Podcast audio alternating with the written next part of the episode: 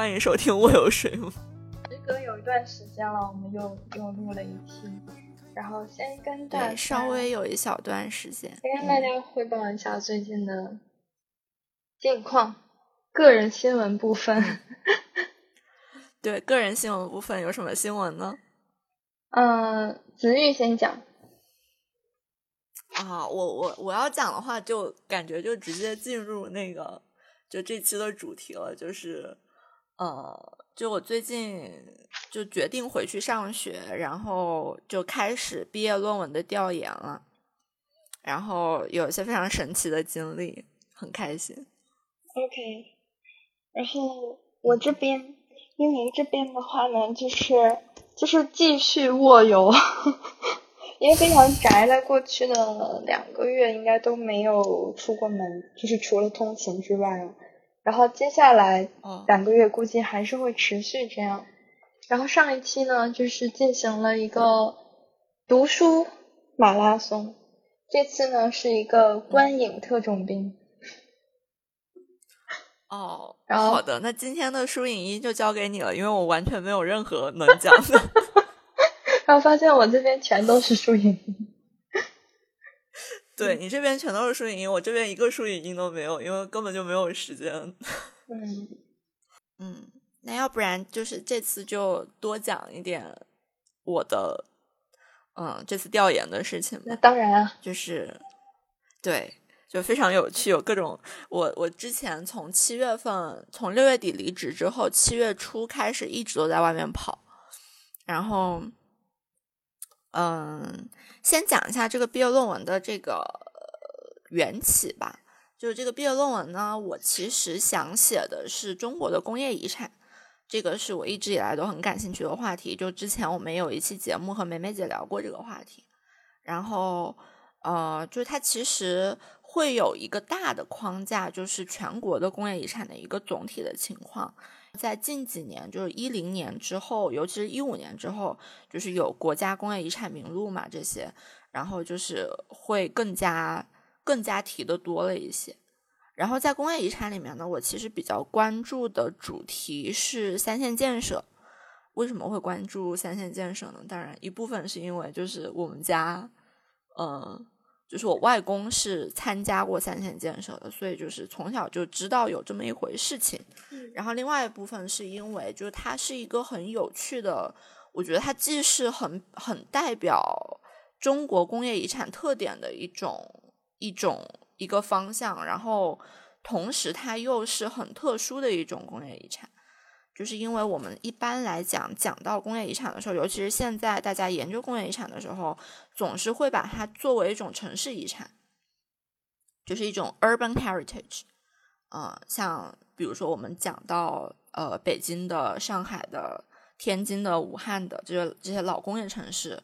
的遗产的时候都会用 urban heritage 这个词，但是三线建设它其实是一个比较特殊的东西，因为它在进行这项建设之前是没有没有 urban 可言的，呃，就是因为三线建设它是六十年代为了备战备荒的一个，相当于是一个政治动作吧，所以说它选择的地点全部都是以前，呃，要么就是乡下，要么就是荒无人烟的地方，要么就是洞里。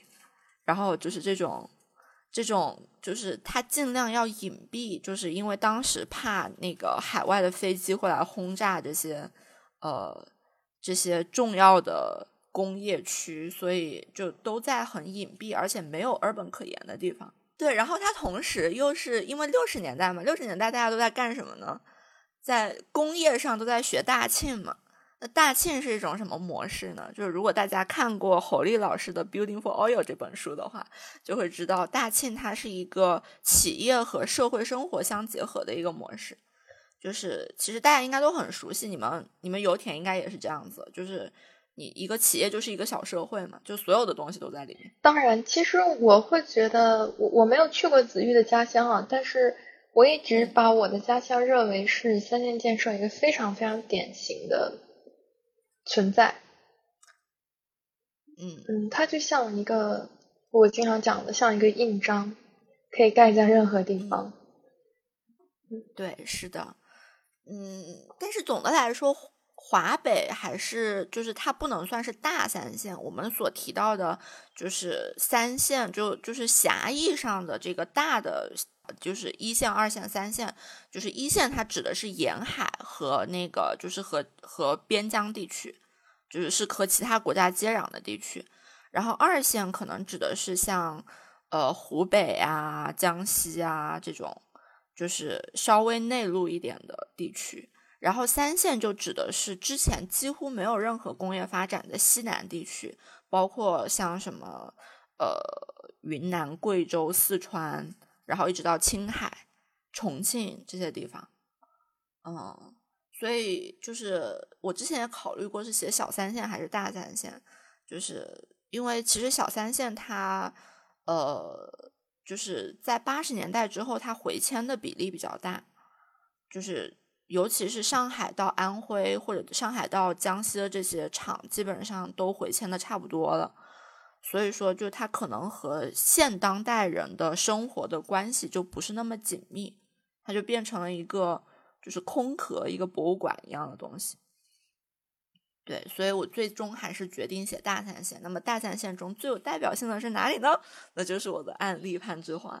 好的，对。是的，就是这就是我选择我的案例的一个一个构架吧，嗯，然后所以我大概在七月十号左右就，嗯，就是一从我家一直去攀枝花，很就大家不只是从我家，你从中国的任何一个地方，你要去到攀枝花，基本上只有一条路，就是成昆铁路，就是成昆铁路其实也是六十年代攀枝花三线建设的一个很重要的一个工程，嗯。就从成都到昆明的这条铁路，到现在我们还是在用这条路线。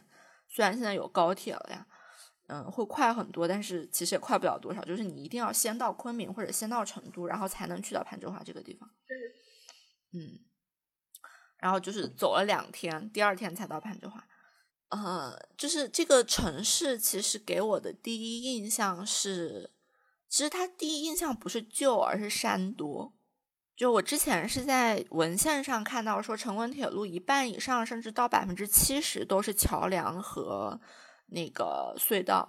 然后你真正坐上去的时候，你才意识到，哦，原来百分之七十有这么多，就根本就是不见天日者。对，就是山很多。然后到了攀枝花之后，我们租了辆车嘛，然后就开始开。就其实我是很新手的司机，我基本上没怎么开过。然后。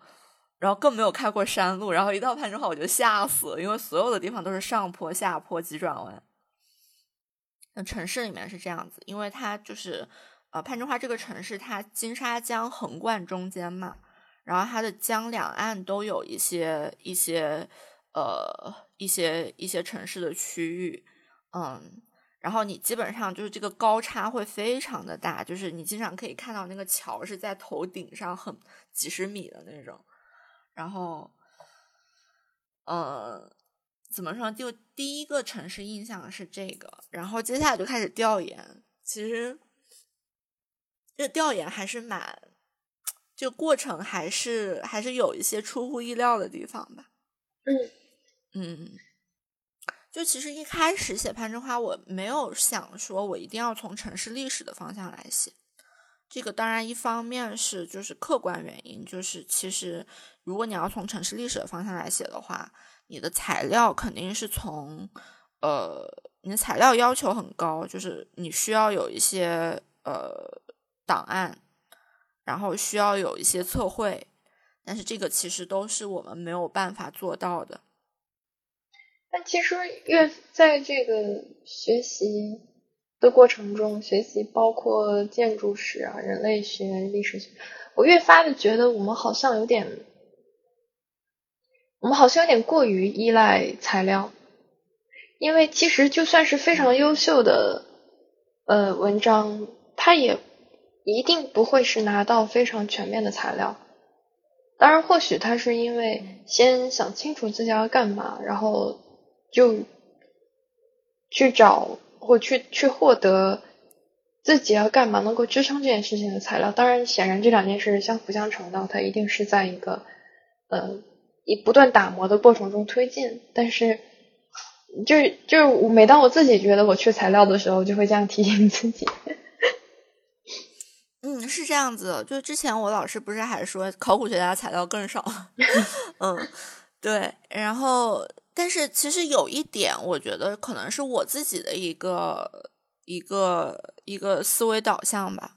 就是我还是觉得，我觉得就是作为一个你不是一篇学术论文，而是一篇毕业论文来说，就你做一个 thesis 来说，嗯，我相信就是。基础研究是很重要的，就是我相信基础研究的价值。就是我知道，就是我可能用很少的材料或者用很少的一手资料来来说吧，就用很少的一手资料，我有可能也可以得出非常漂亮的结论。但是，对，但是我总是觉得漂亮的结论这个东西，它一是不稳定，就是你在这个时代觉得漂亮的东西，可能在下一个时代就是过时的。嗯，或者说你现在觉得是是优秀的东西，到很快你通过自己的成长会觉得它是幼稚的。嗯，但是一手材料，呃，一手材料的收集，就是这种所谓的基础工作，就是你把真正的信息给到别人的时候，我觉得这个工作它是不会过时的。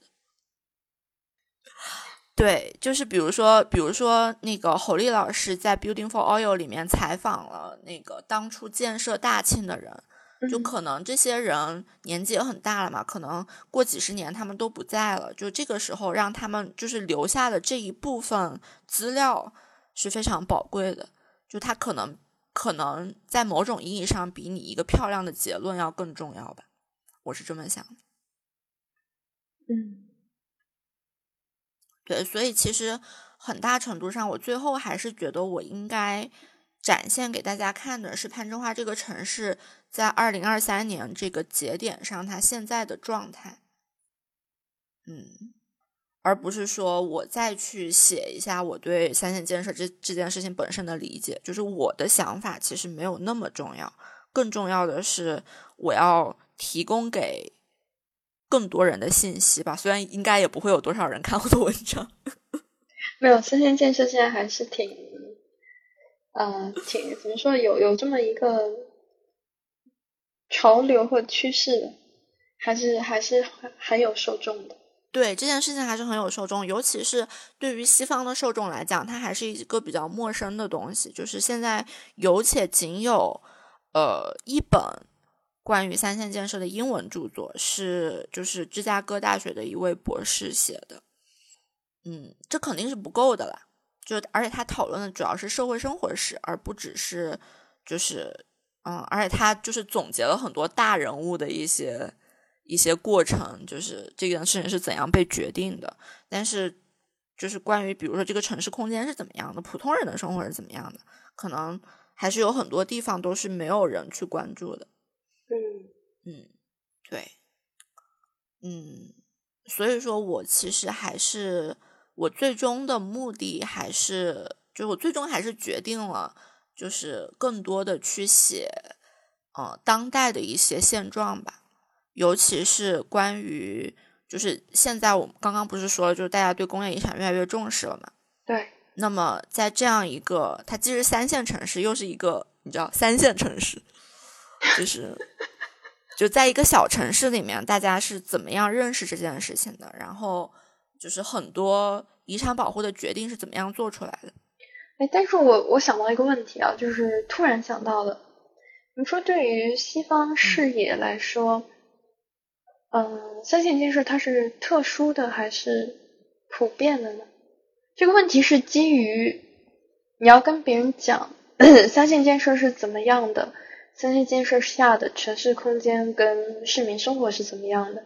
但是有没有不是三线建设的一个东西作为呃基准点，作为对照组或者什么来来进行认识？不然的话，因为西方视野对于这个时期的中国中小城市，它就是可能就是不完整的，它是缺失的。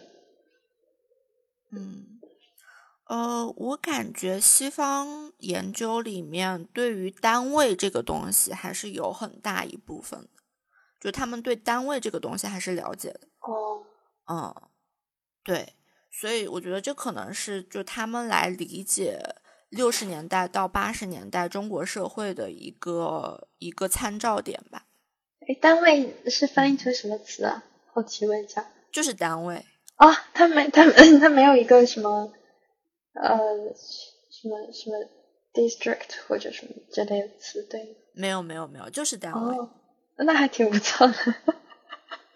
对，是的，就是单位。就之前不是有一本很著名的书是关于北京的单位的嘛？就是这些，而且关于北京的那些社会主义大楼的，哦，就是嗯，就这方面大家看的还是蛮多的，大家应该是知道这些事情。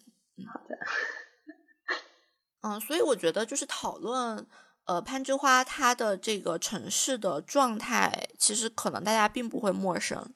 然后，但是有一个点就是，其实虽然说单位生活在，尤其是在毛时代的中国是很普遍的，但是在就是在所有这些工业性质很强的大城市里面，其实现在来讲就是不太有这种感觉了，就因为你知道城市基础设施也很发达，然后公共生活也很丰富，然后大家不再是以这种小的团块为呃就是生活单元了，嗯。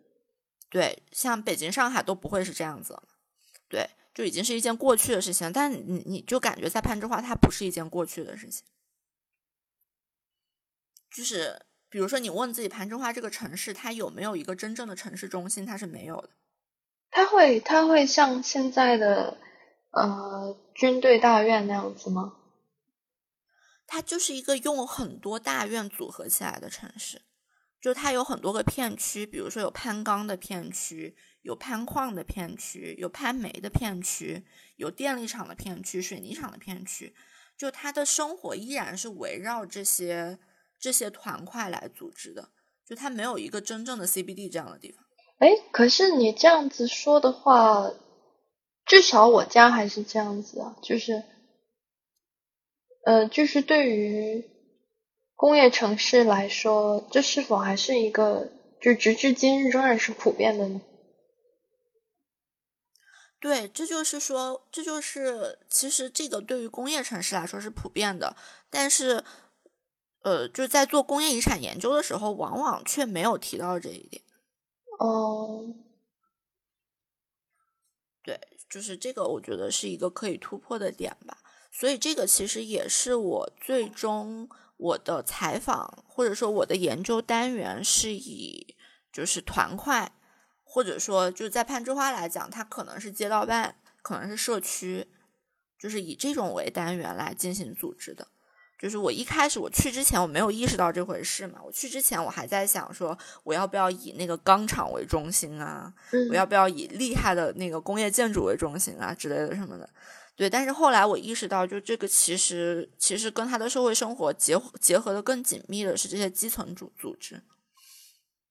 嗯，就是攀枝花，它虽然说有两个地方，一个是五零三电厂，一个是攀钢，现现在是进入了国家工业遗产的名单。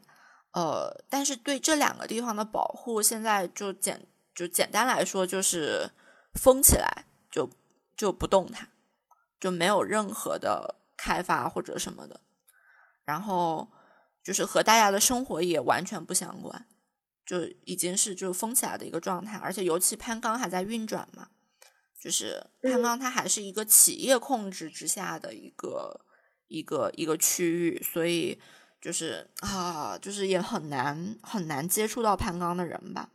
就所以我就我就我就放弃了这两个地方。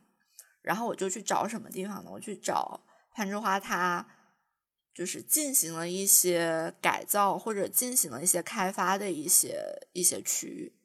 然后我找到之后，我我我发现很神奇的，我我本来以为这种开发一般都是市里面主导的，比如说文旅局啊之类的什么的，就因为以前我的经验是这样子的嘛。但结果我去过去到那那边之后，我发现，在攀枝花这些都是社区主导。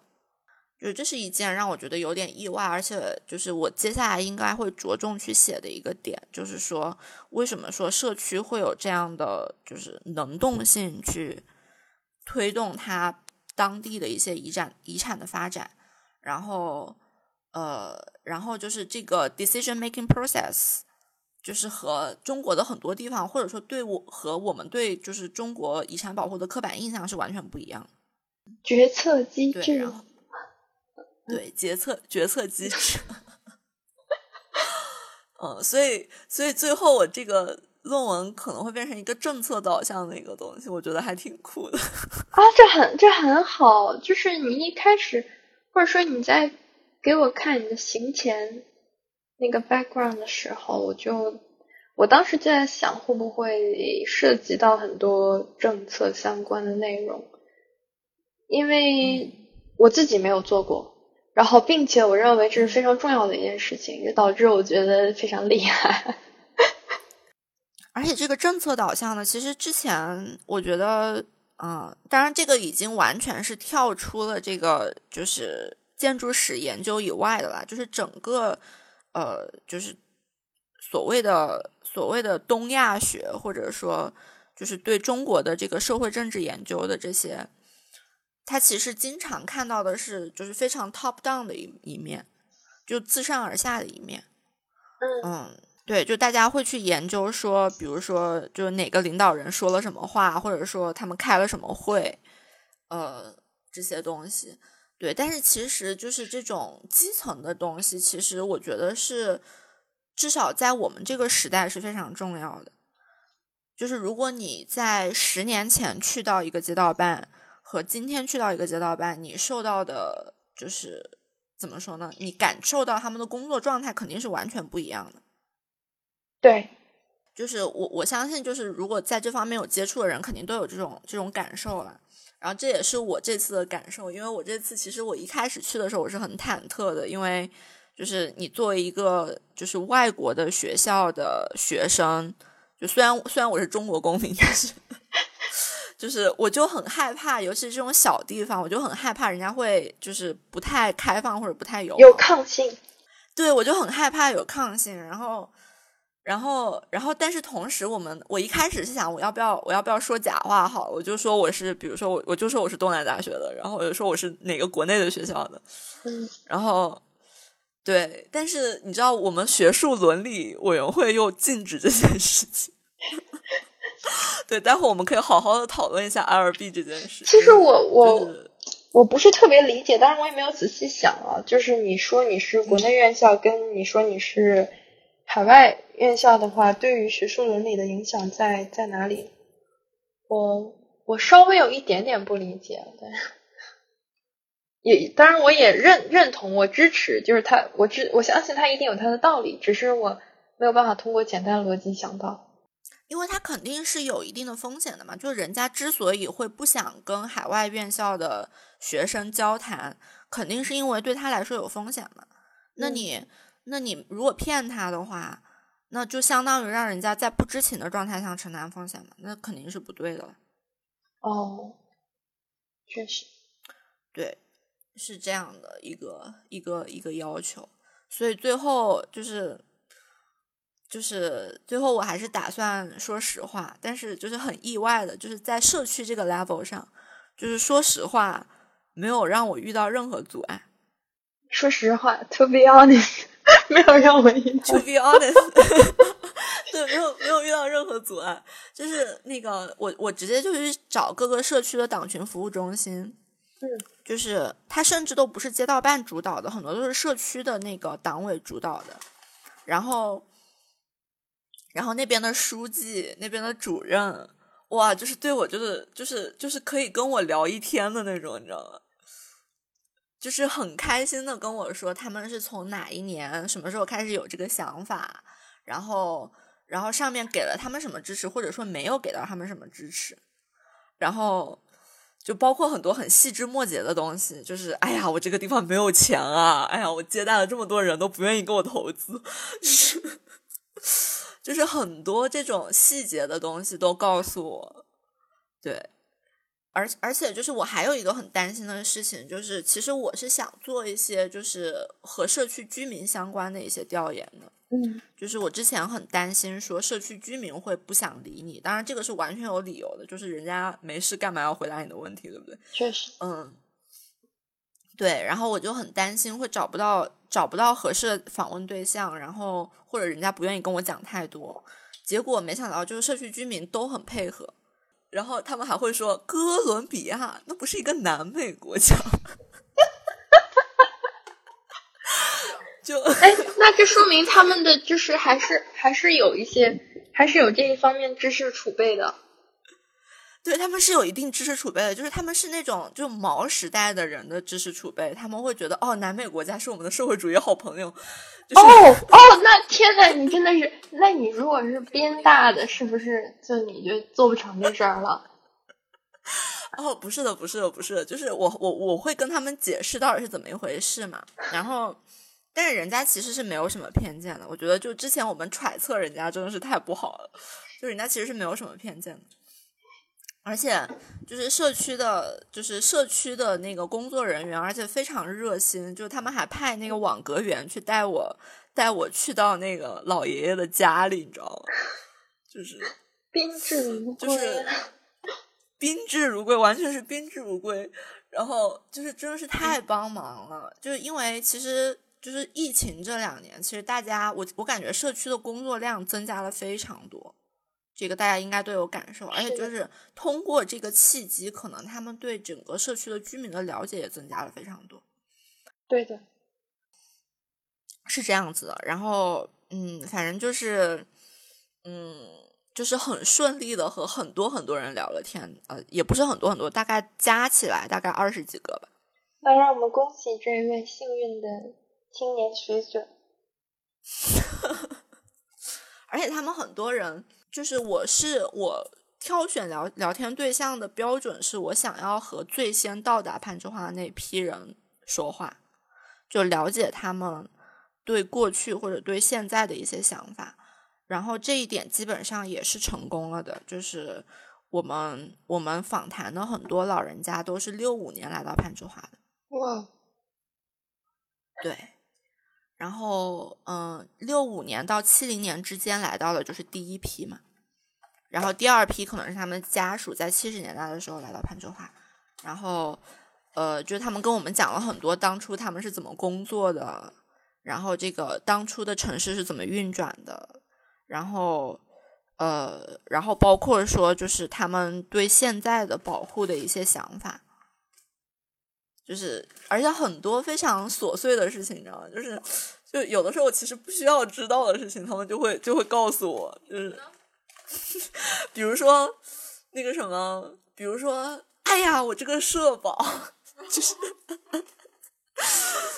对，说不定。哎呀，我退休就是遇到你就倾诉欲一整个大爆发。对对对，倾诉欲一整个大爆发，就是哎呀，我这个社保，你知道我退休太早了，我的我的工资加了这么多年才三千块，你看现在那个谁谁谁，我们家隔壁的谁谁谁一退休就有四千块，你说这个事情是不是不公平？然后我就说，对对对，真的太不公平了。对，就是。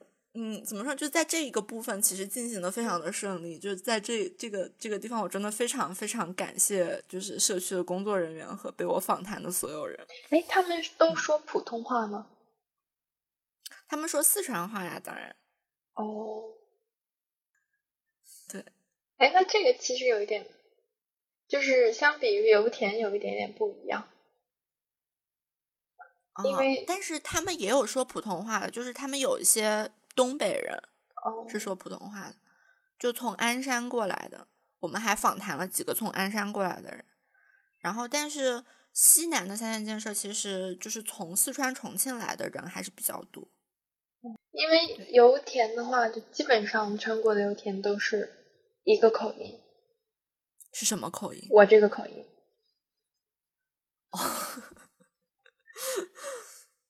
哦。但是以前呢，我以为这跟我家靠近北京，就基本上可以说是北京十环边上了，就跟这个有关系。后来我发现不是，嗯，就纯粹是因为油田的属性，都是一个移民社会嘛。对的，工业移民，工业移民，这也是我很想，对，很想讨论的一个问题。嗯，啊，其实。二十个人的话，就是足够做定性研究，但是不是很足够做定量研究。然后我其实当时也想了一下，定量研究是不是有必要，但是我后来觉得，就是在整个市区做，其实不太现实。对，我觉得定量研究有没有必要这个问题，我觉得不需要问，就是它这种东西永远都是有价值、有必要的。但是呢，我会觉得很难以你个人的力量做，就可能需要一个团队啊，然后，然后可能对呃不能局限于人工的获取信息的方式，就是你每个都是纯人工的做的话，可能会有一点太超过了。嗯，有道理。那快点，等你等你毕业，等你博士后出站之后，你你就你就有了一个组，你的组现在你的题已经有了。对，是的。哎，我觉得这个题确实还蛮适合以后申博的，很不错。对，嗯，对。然后这个其实，但是这个研究过程中，就是从感受来说哈，我其实非常痛苦。这是必经之路吧？这不是这个题，我觉得是所有题，或者是这一定就是我意识到我很，就是主要是我我不是因为挠头的那种痛苦，我纯粹是就是技术上，就是我作为一个 I 人，就是我就是很难去跟人交谈。就其实可能一直以来我整个学习都还蛮顺利的嘛，我感觉我学的或者我做的事情都是我擅长的事情，就是是天生就擅长的事情。就比如说，比如说像画画、画图，你会觉得就是就是就是像吃饭一样，你知道吗？对，但是但是跟人访谈这件事情本身就让我觉得非常痛苦，它都跟我做的好或者做的不好没有关系。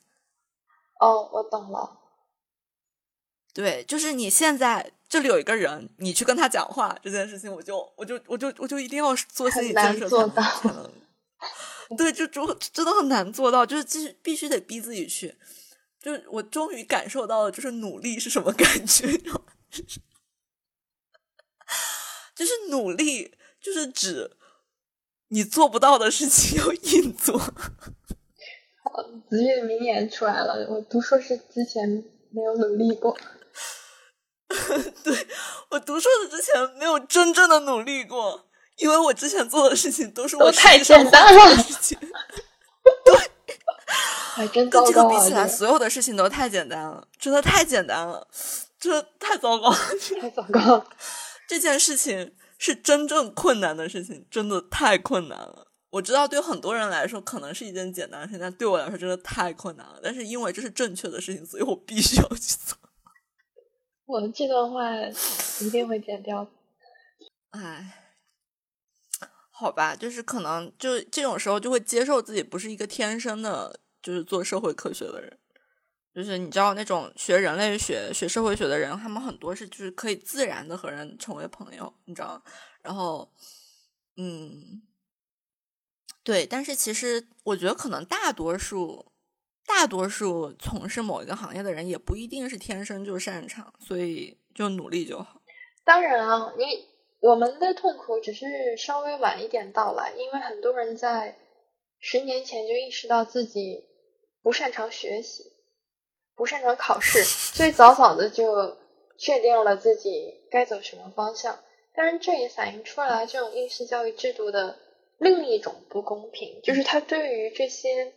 相对来说，有学习考试能力跟天赋，但又缺乏，比如说社交能力啊、处理事情能力的人，让这些人在早年获得了某种程度的成功，所谓成功，所谓胜利，然后再过几年，发现自己完全不行。对，就是就其实另外一方面的这个技能真的非常重要。我发现小曾就很厉害，就是。就比如说前前面有两公里，然后我们要走着去，我就会就是在太阳下面走着去，然后小曾就会非常自然的去拦一个摩的，对，而且他总是可以做到，就是解决这些实际的问题，就是哇，真的超厉害，而且他跟人家讲话一点都不紧张。哎呀，不是，嗯。好吧，好的，嗯，反正这个就是大体上的经历是这样，然后可能还有一两件比较有趣的小轶事，就是，呃，首先我这次是没有查到正经的档案，为什么呢？因为攀枝花档案馆，你如果想要以学术研究目的查档案的话，你在那边登记之后至少要等两个月。哦，对真是太糟糕。所以这件事情失败了。但是我在一个意想不到的地方看到了档案，就是他们他们就是做了一个呃红色旅游的园区，就是他们搭了一些席棚子啊，就像搭那个布景一样，就是搭了一些就是当就是当年的一些场景，然后为了逼真，他们放了一些档案 进去。对，为了逼真，他们把真实的图纸放在了书柜里。好巧不巧，放在那个道具恰巧就是 对，那个巧不巧放的那个道具正好就是我需要的东西，然后我就在那个我就在那个游就是就就在那个像游乐园一样的地方，我就拿出来一张一张的拍照。你应该问一下工作人员可不可以带走，说不定说不定还有 copies，就是说不定你拿走就算了。我的天呐，就是真的真的太神奇了！就是我看到的时候，我第一眼当然因为它是个布景嘛，所以我以为它是假的。对，然后我打开一看，我说这个图画的还挺真的，你看又是又是 blueprint，然后然后又然后我后来发现它一整套都是全的，就是一整套从那个就总图设计一直到给排水，然后一直到电力之类的什么的，全部都是全的。哦，其实就是以以我个人粗浅的拍视频的经历啊，这种事情嗯用、用真道具比用假道具要容易，就是很有可能你确实会会得到，就是你在道具里会得到真实材料。对，就是就是太神奇了，就是我没有想到竟然在这种地方看到了档案。嗯，对，这个是有趣的事情。然后，嗯，还有什么？然后还有就是攀枝花的那个上面的人，就确实对我有偏见。是对你还是对这个对这件事情？就是对我的身份有偏见。哦，就是海外院校的研究者。对，是的，是的，是的。可是你是南美国家啊线建设，哎呀，人家不会这样想，就是他们说，因为三线建设是一件我们我们还没有定论的事情。哦，哎，其实我觉得有偏见反而会反映出来这个人其实他了解的更多。没错，就是这样，就是这样。就是我，我一开始没有想通的很多事情，我后来就突然就想通了。嗯就是，就他就这一句话，他说三线建设是我们国家没有定论的一件事。就我之前觉得，比如说攀枝花的旅游业发展不起来，是因为呃，它城市转型发展不起来，是因为交通的问题，是因为资源的问题。后来我意识到，其实不是这样子。你看，我是江西人嘛，井冈山也交通不便了。确实，但是他的他的判断非常明确，井冈山的对，位但是他的置非常判断非明确对常明确，他的明位置非常明确，所以，呃，对，所以就是还是感谢他们的这句话。嗯，嗯，我觉得，嗯，确实，我们就说到这里吧，就再往下就请看论文，好的明，年就会出版。非常期待。好的，那关于攀枝花就说到这里吧。嗯，好的，呃，那我来，我我刚刚在你开始讲的时候，我想我没有准备，因为我在跟你录音前还在炖牛肉，然后呃，我就想赶紧赶紧做一下功课，然后发现我根本没有办法做。先先介绍一下我这个连续的两三周，这这个电影马拉松都看了些什么。主要集中在两两个导演，一位是阿比查邦，是一位泰国导演。然后前段时间呢，他的《记忆》呃，Tilda Swinton 主演的这部片在国内院线上映，所以阿比查邦呢也是近期进入了国人的视野。另一位呢是法国新浪潮的一位代表人物特里费特里弗就我不知道大家怎么说都有啊。然后我看了他的呃安图案系列，一共是有五部片，大概是看了这些。先来讲讲阿比查邦。看记忆的时候，我认为这是一部，如果你喜欢塔可夫斯基加上贾樟柯的话，加上贾樟柯把涛姐的部分摘掉，你你一定会疯狂的爱上这部片。嗯，它大概充斥着漫长的长镜头、自然风光、声音实验。和一个异常有魅力、有点神经兮兮的女人，好像这几个词已经极大的概括了阿比查邦的很多作品。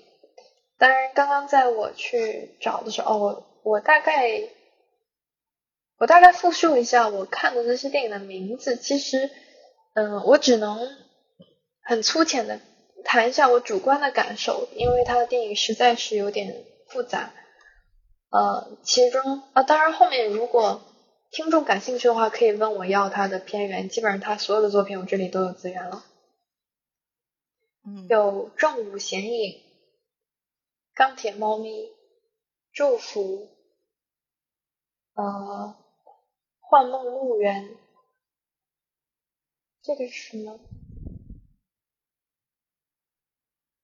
算了，我看他这个。外文海报都不是很能翻译的出来他的中文名字，但基本上他所有的作品都有。然后上上还是上上上周呢，跟另一位朋友一起旁听了呃讲阿比查邦的一个相当于电影课的一个小讲座，然后也是复述一下它里面比较戳我的一些点。阿比查邦电影的几个基本形态是。剪辑、腾挪跟空间，就是嗯，对，它有这种瞬间进入故事情境，或者瞬间来到另一个时空，然后使这个神秘的空间启发对电影的探索。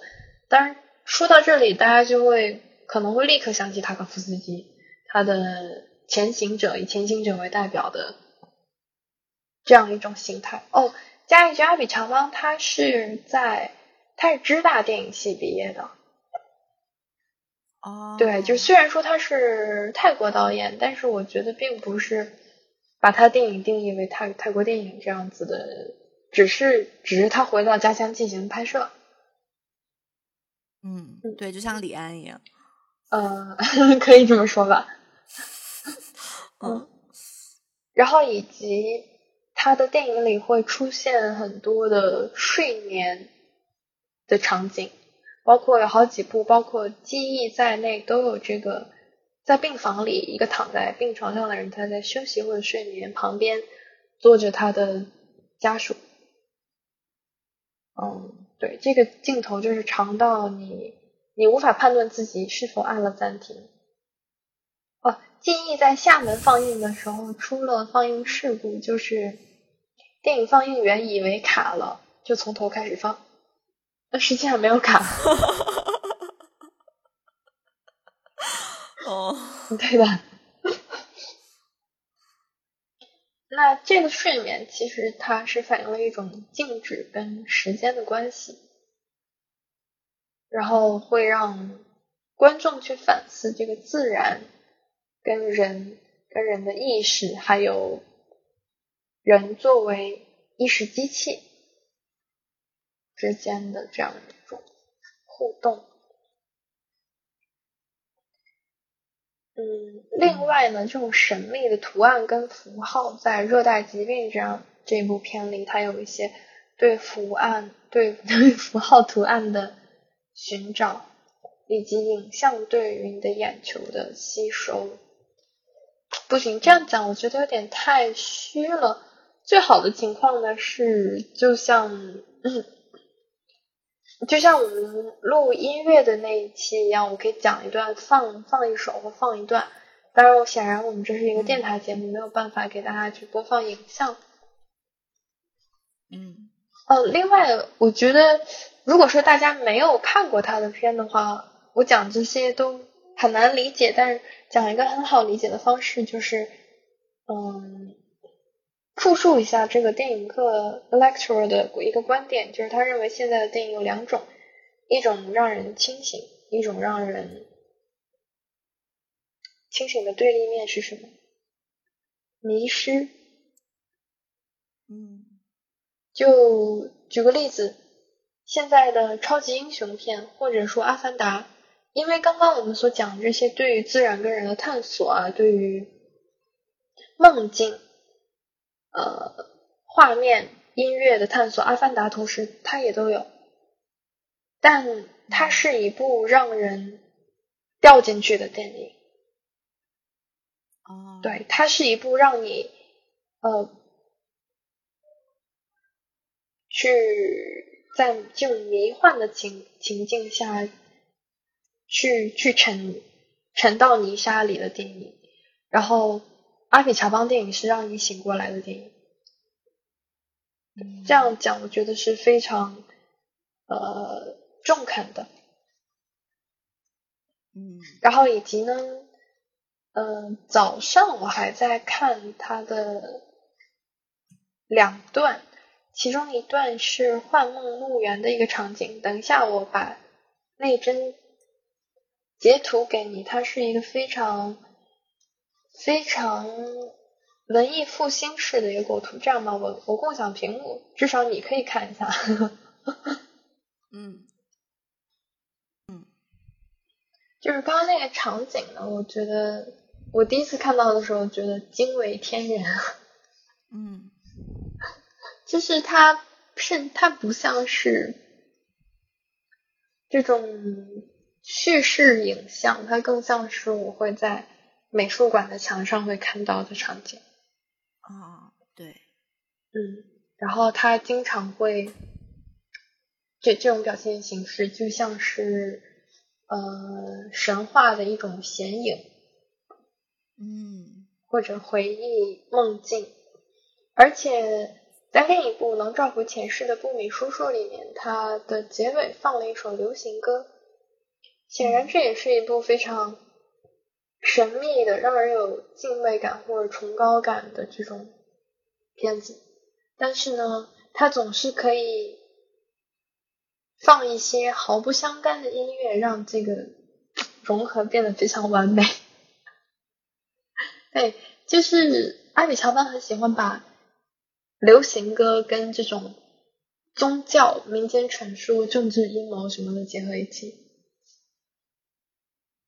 嗯，等一下可以哦，Title Music 可以放那首歌，很可爱，是讲一个小企鹅想爬上冰山，但是一直摔下来的故事。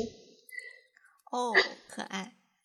对的，它它的 MV 也是一个动画片。然后另外呢，最后再提他的一个呃，阿比长篇里的就是他的身体意识，在电影里的一种，因为它里面嗯很明确的会让人感觉到环境跟人的身体的意识，就是刚刚那那一段，我觉得也是有的，而且它很经常出现的场景就是医院。电影院、教室，以及他会，他电影里会出现很多的残疾人。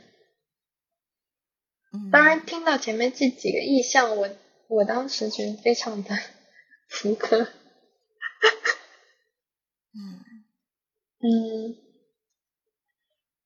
然后这里有一句在在里面用了这个 Ponant 的的一句话，就是。Purely actual objects do not exist. Every actual surrounds itself with a cloud of virtual images. 就它里面这个实际跟实质是两个词，一个是 actual，一个是 virtual。嗯嗯，就是一定程度上的有表达导演所希望我们希望呈现出来的人的这种身体意识。哦，还说到现在还是还是太虚了，大家还是自己去看电影吧。好的，大家还是自己去看电影吧。对对对对，嗯。另外，另外，特里费的这个安图万系列呢，包括了四百击，呃，安图万与克莱特、偷吻、婚姻生活跟爱情狂奔这五部，这是五部吗？我掐手指头算。啊，嗯，无所谓。我在看这个系列之前，我并不知道它是一个系列。就这一组都是同一位主演演的，就是他演特里费的电影，从十五岁演到了三十五岁，三十七八岁，快四十岁。嗯，就是都是这一个人在主演。嗯，记得之前很久之前某一期，我给大家推荐了《婚姻生活》，当时以为只是。单独的一部片，然后还说非常可爱，后来发现它只是安徒尔人生中的一个片段。嗯 嗯，然后比较为人熟知的应该是与精疲力尽并列作为新浪潮代表作的《四百击》，它讲的是这个安托万少年童年时期的一段故事，然后有大量的。所谓新浪潮炫技的手法，然而现在以我们看过这些商业片的眼睛去看，完全并不会觉得它是所谓电影技巧。嗯，然而我我个人非常的喜爱新浪潮的，其中一个原因就是他炫技的方式呢是那种你感知不到，但是你感知不到他在炫技。但是他会把一些你平时所感受到的东西告诉你这是什么。举个例子，在摄影术发现呃被发明之前，画家去画这个写实的人跟动物的运动的时候，并不知道马跑起来是怎么样的，就是人并不知道马是否有一个时刻是四蹄腾空的，嗯，或者说这个这个。前前左后右的这个四四条腿，它的交叉的情况是怎么样？所以画家画出来的内容呢，只是他的想象。有了摄影术这个这个技术之后呢，就是我们可以逐帧拍摄，把它单拎出来去分析，去发现哦，原来马是这样跑的，原来人是这么走的，原来人走路的时候右臂跟右腿并不会同时出。嗯啊嗯，但是这个事情呢，就是。我们有感知，但是我们没有认识，这并不能，这并不会成为我们的知识。我们要依靠一个技术来告诉我这个事儿。新浪潮电影于我而言，就是把很多我们对于情感已经有的感知告诉了我这是什么。嗯，对，这是一个。对，这是我非常喜爱新浪潮的，因为我之前也喜欢他，我不知道自己为什么喜欢他，直到直到上个周末，我完整的把这个系列看完，而且偷本看了两遍。嗯，对，给一个东西命名是很重要的。对的，当然这个东西呢也也非常主观，我好像也没有听到别人对于新浪潮的评论是怎么说的。别人更多的是对他的技法吧，因为咱也不是学电影的，咱也不懂。嗯。然后接下来呢，我可能会呃集中看一下塔可夫斯基，就是复复习一下塔可夫斯基。当然，不知道我们下一次什么时候录节目。如果到时候能聊得更清楚一点的话，我会。继续这个电影马拉松。好的，下一次应该很快就可以录节目，因为最近我在北京、上海玩，然后 对，可以回去可以把见闻聊一聊。好的，我尽量提高一下自己的捧哏能力。没有，不然的话我输出不了。不然的话我输出不了任何内容，我知道。你就赶紧看电影吧，继续马拉松就好了。好的。然后书籍的话，那那书影音我顺带说了，嗯，没想到吧，聊完电影还竟然还能说英语。来吧，我 是有多久没有出过门？嗯，最近在看一本认识我的人可能都觉得我不可能会去看的书，嗯，叫做《全球通史》。哇哦，哇哦，呃，重点并不是想说这本书里的什么东西，因为确实不不不太像是我会去看的啊。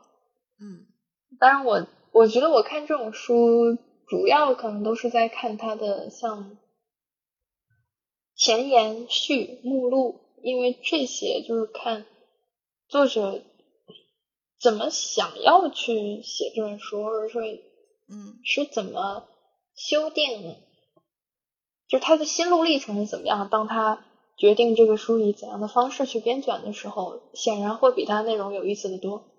嗯嗯，